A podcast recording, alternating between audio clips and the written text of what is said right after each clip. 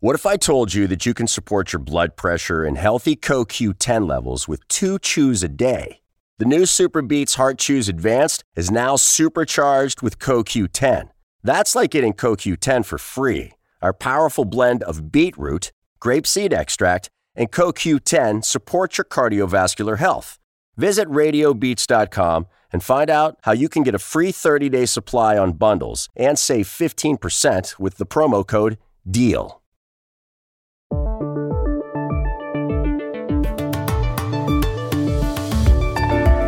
A solo dos días de las elecciones presidenciales en Francia, ¿qué proponen Emmanuel Macron y Marine Le Pen? ¿Y por qué ambos suscitan tanto rechazo, a veces tanto odio? Llamamos a París a Gaspar de Estrada, profesor de Sciences Po. Ayer en Chile le lanzaron una piedra al presidente Gabriel Boric, cuya aprobación en las encuestas se ha desplomado en solo 40 días. ¿Qué explica el fenómeno? Hablamos en Santiago con José María del Pino, del grupo Clarín.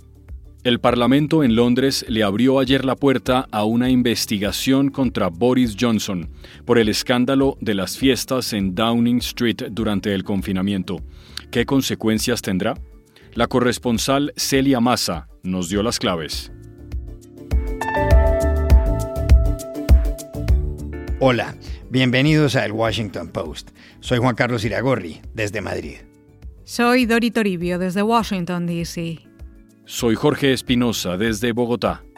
Es viernes 22 de abril y esto es todo lo que usted debería saber hoy.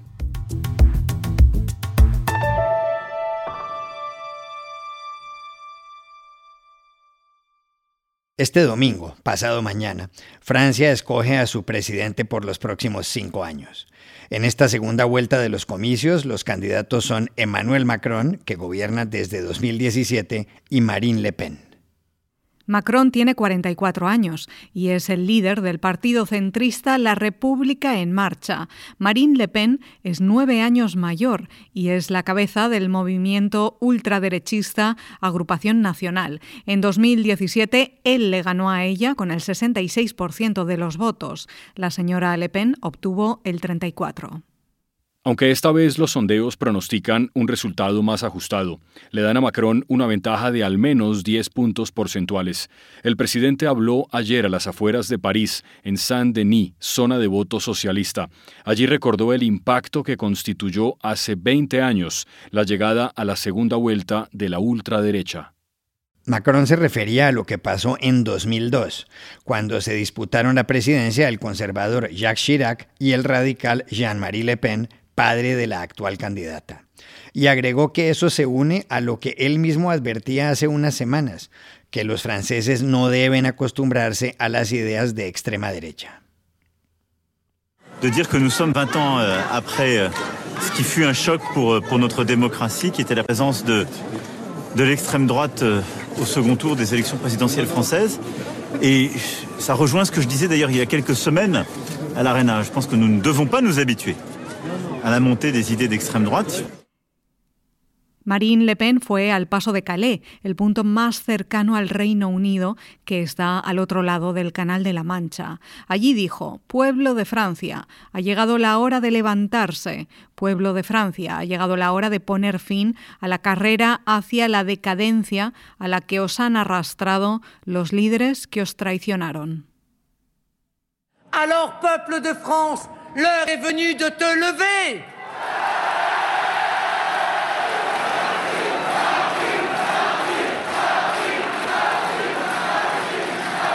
Peuple de France, l'heure est venue pour toi de mettre un terme à la glissade, à la course vers le déclin dans, laquelle t'ont entraîné les dirigeants qui t'ont trahi. Panorama, ¿cuáles son las dos principales propuestas de Emmanuel Macron y de Marine Le Pen?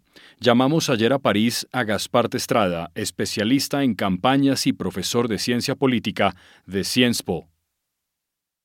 Las dos principales propuestas del presidente saliente Emmanuel Macron giran eh, en torno, por un lado, a eh, mejorar los indicadores económicos, es decir, eh, continuar la disminución del desempleo con apoyos focalizados, con una disminución eh, de la carga impositiva que es muy alta en Francia, casi 50% del PIB de Francia se va en impuestos.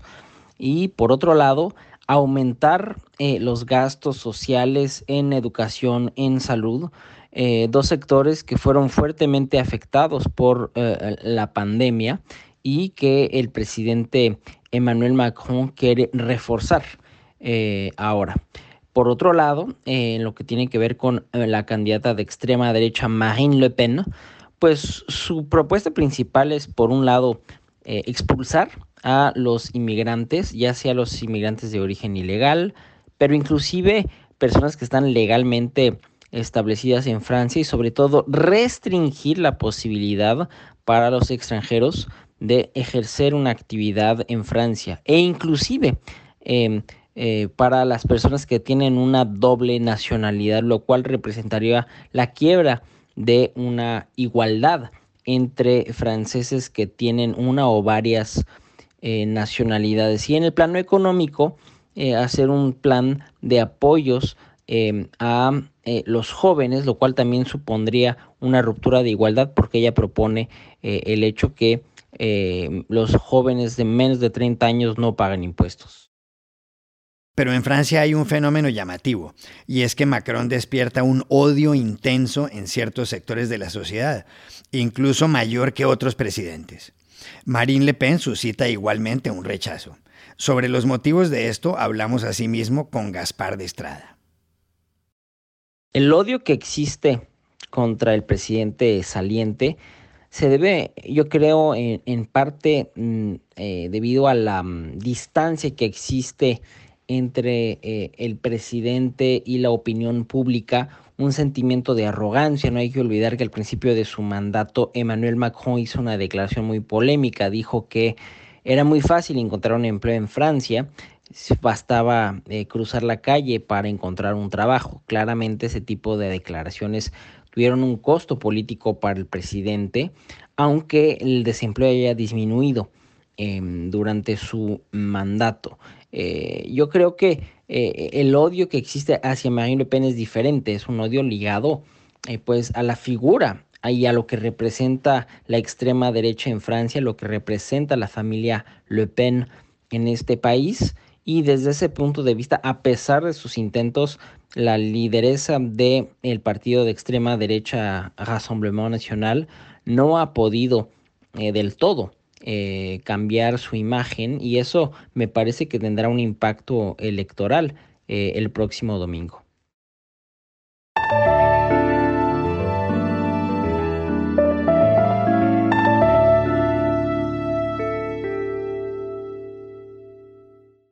Ayer en La Serena, una ciudad costera de la región de Coquimbo, en el norte de Chile, el presidente Gabriel Boric vivió un episodio desagradable. Cuando saludaba a la gente, alguien le lanzó una piedra que terminó pegándole a su jefe de gabinete, Matías Meza Lopeandía. Al final, los guardaespaldas lo protegieron. No pasó nada grave e incluso la oposición condenó la agresión, que es injustificable.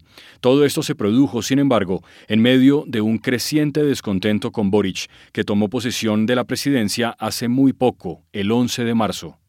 Ese descontento con Boric, que es un destacado líder de izquierda y de solo 36 años, consta en los sondeos. Uno de ellos, el de Pulso Ciudadano, acaba de publicarse. En esa encuesta la aprobación del presidente está en el 27,8% y la desaprobación, ojo, en el 51, el 51%. ¿Qué puede explicar semejante desplome respecto a Boric, que en las elecciones de diciembre obtuvo el 56% de los votos ciudadanos? Se lo preguntamos ayer en Santiago a José María del Pino, corresponsal del grupo Clarín. A poco más de 40 días de que Gabriel Boric asumiera el mandato, los sondeos de opinión dicen que su aprobación va en caída, si no en picada. Eh, como un dato, un ejemplo, eh, Sebastián Piñera se demoró 20 semanas en caer bajo el 50% de aprobación. Gabriel Boric, 40 días después de su mandato, como les decía, está en un 27,8% según Pulso Ciudadano. ¿Qué ha ocurrido? básicamente tres factores. El primer factor es la necesidad que tuvo de oponerse tenazmente a un nuevo retiro del 10% de los fondos de jubilación de las personas. Una medida que en el pasado se hizo no una, no dos, sino tres veces en Chile y siempre con los votos de Boric, ahora siendo él presidente, se opuso tenazmente a ella. ¿Por qué? Porque no quería aumentar el dinero circulante en el mercado para seguir presionando al alza la inflación. Y ahí paso al segundo punto.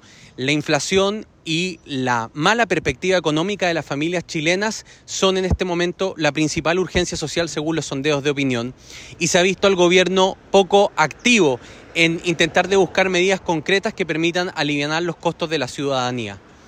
Un tercer punto es la falta de agenda política la inexperiencia de sus cuadros técnicos que ha llevado a que, por ejemplo, Gabriel Boric no haya presentado el clásico plan de los primeros 100 días de gobierno en este y en muchos países del mundo y que no se vea claro cuáles son sus iniciativas legislativas o los programas de gobierno que quiere impulsar.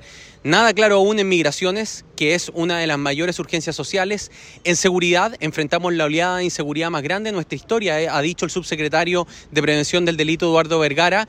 Se han importado a Chile nuevo tipo de delitos como por ejemplo las decapitaciones o los homicidios con descuartizamientos, algo que en Chile no estábamos acostumbrados a ver y está ligado al ingreso de bandas, eh, la mayoría de ellas provenientes del extranjero, que están importando una nueva forma de generar delito organizado en nuestro país. La sensación de seguridad también aumenta y la inacción del gobierno de Gabriel Boric en este punto, sin duda alguna, también incide sobre el nivel de aprobación que el mandatario tiene. Y el tercer punto de urgencia social es lo que ocurre en el centro sur de Chile, en la Araucanía, donde Boric retiró a los militares con tal de propiciar el diálogo, había dicho él, eh, mostrar una mirada menos hostil del gobierno, pero finalmente lo único que ha logrado es que los ataques incendiarios y actos terroristas hayan aumentado en cerca de un 200% desde que retiró los militares. Tampoco han avanzado los diálogos de paz, por lo que la ciudadanía en el centro sur de Chile lo está castigando muy fuertemente en las encuestas. En resumen, falta de hacerse cargo de las urgencias sociales, su oposición al retiro del 10% y finalmente la inexperiencia y la falta de agenda política es lo que le está pasando la cuenta en este momento al no el mandatario chileno.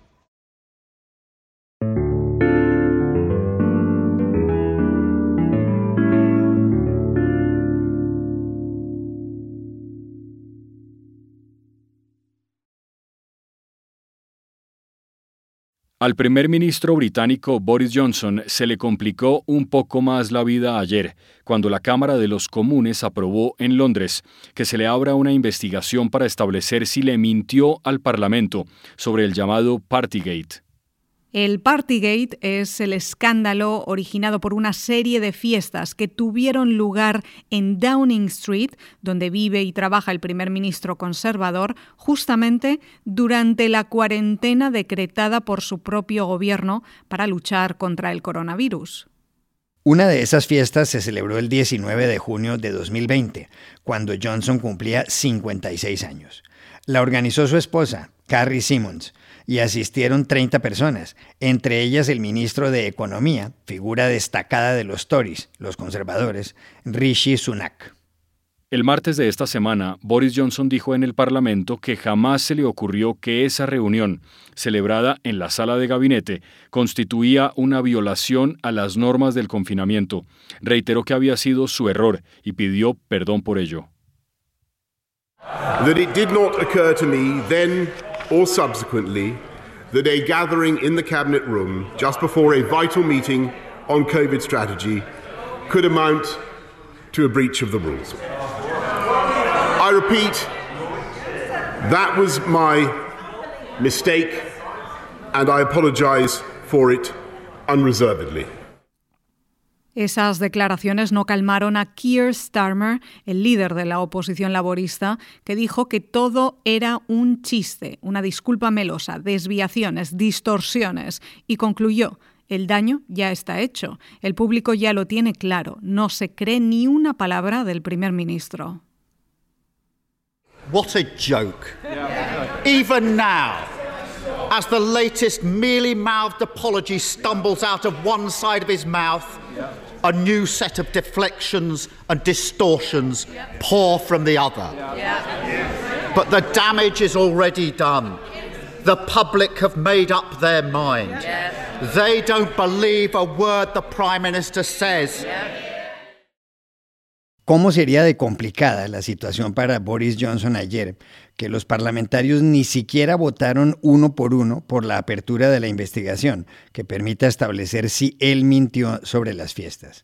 El speaker de la Cámara de los Comunes, el presidente, Lindsay Hoyle, solo preguntó, se limitó a preguntar. Hubo enseguida una aclamación por el sí. The question is, as on the order papers, many of that opinion say aye. Aye. On the contrary, no. I think the ayes have it. The ayes have it. Hasta ahora, las investigaciones contra Johnson las han llevado a cabo la vicesecretaria de la oficina del gabinete Sue Gray y Scotland Yard, que es la policía londinense y que ya multó con 50 libras al primer ministro. ¿Qué consecuencias puede tener para Boris Johnson la decisión de la Cámara de los Comunes? Llamamos ayer a Londres a Celia Maza, corresponsal de Onda Cero Radio y de El Confidencial. Lo que ha ocurrido es importante porque si finalmente se demuestra que Boris Johnson mintió deliberadamente al Parlamento sería motivo para forzar su dimisión aunque hay que poner en contexto también los tiempos. La Comisión de Privilegios estará a cargo ahora de la pesquisa, pero no comenzará su trabajo hasta que haya concluido la investigación que sigue llevando a cabo Scotland Yard sobre las fiestas en pleno confinamiento y se haya publicado además el informe completo que realizó sobre la materia la alta funcionaria Sue Gray, quien ya adelantó a principios de este año que hubo fallos de liderazgo y de juicio. De momento, Scotland Yard ya ha impuesto alrededor de 50 multas. No se descarta que Johnson reciba más sanciones, aunque ya se ha adelantado que no habrá nada nuevo hasta las elecciones locales del próximo 5 de mayo, donde los Tories podrían perder hasta 800 asientos a manos de la oposición laborista. Si hay unos resultados muy malos, lógicamente los rebeldes se van a movilizar. Es complejo saber si Johnson va a aguantar todos los obstáculos. Es complejo saber si va a permanecer como candidato al Partido Conservador para las elecciones eh, generales previstas para 2024. Pero de momento una razón importante para mantenerle en el poder es que la formación no cuenta ahora con ningún sustituto claro, porque el ministro del Tesoro, Rishi Sunak, que durante tiempo fue visto como gran favorito, se ha quedado sin ninguna posibilidad y no solo porque también ha sido multado, sino porque su popularidad ha caído por los suelos tras la subida de impuestos y un escándalo respecto al estatus fiscal de su mujer. Así que veremos qué ocurre, pero el hecho de que Johnson se haya convertido en apenas dos semanas en el primer inquilino de Downing Street en ser multado por Scotland Yard por haber violado la ley y en el primer jefe de gobierno en ser investigado por posible desacato a Westminster, pues yo creo que ya va a pasar a la historia.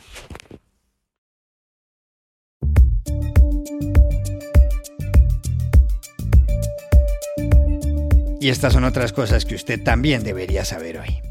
El presidente de Estados Unidos, Joe Biden, dijo ayer que la guerra en Ucrania está en un punto decisivo y anunció que enviará otros 800 millones de dólares en ayuda militar a Kiev para aumentar su habilidad para luchar en el este, en la región del Donbass. Today, I'm announcing another $800 million to further augment Ukraine's ability to fight in the east, in the Donbass region. This package includes heavy artillery weapons, dozens of howitzers, and 144,000 rounds of ammunition. El nuevo paquete incluye armas de artillería pesada, docenas de cañones howitzer y municiones. Además, Biden advirtió que no hay pruebas de que Moscú tenga el control total de Mariupol, pese a que el presidente ruso Vladimir Putin declaró ayer la victoria. El alcalde de la ciudad, que se encuentra en el sur de Ucrania, denunció anoche el hallazgo de una fosa común de 30 metros. La Corte Internacional de la Haya dictaminó ayer que Colombia ha violado los derechos soberanos de Nicaragua y que debe cesar las operaciones de su armada, así como la pesca, en la zona económica exclusiva nicaragüense. Los dos países mantienen un pleito internacional desde hace décadas por la soberanía del archipiélago de San Andrés, Providencia y Santa Catalina, que sigue siendo colombiano. El fallo no implica ningún cambio territorial como sí lo hizo el de 2012, cuando Colombia perdió 75.000 kilómetros cuadrados de mar. Y aquí termina el episodio de hoy de El Washington Post, El Guapo. En la producción estuvo John F. Burnett. Por favor, cuídense mucho. Y pueden suscribirse a nuestro podcast en nuestro sitio web, elwashingtonpost.com, seguirnos en nuestra cuenta de Twitter, arroba el post, y también nos encontrarán en Facebook buscando el Post Podcast. Chao, hasta la próxima.